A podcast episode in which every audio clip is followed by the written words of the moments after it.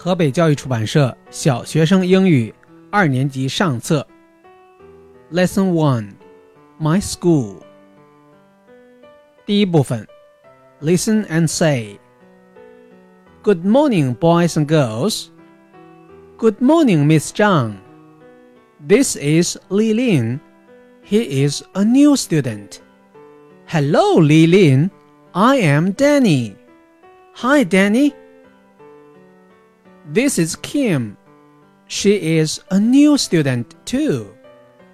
Hello, Kim. I am Jenny. Hi, Jenny.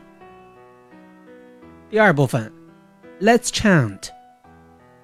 Boys and girls, welcome to school.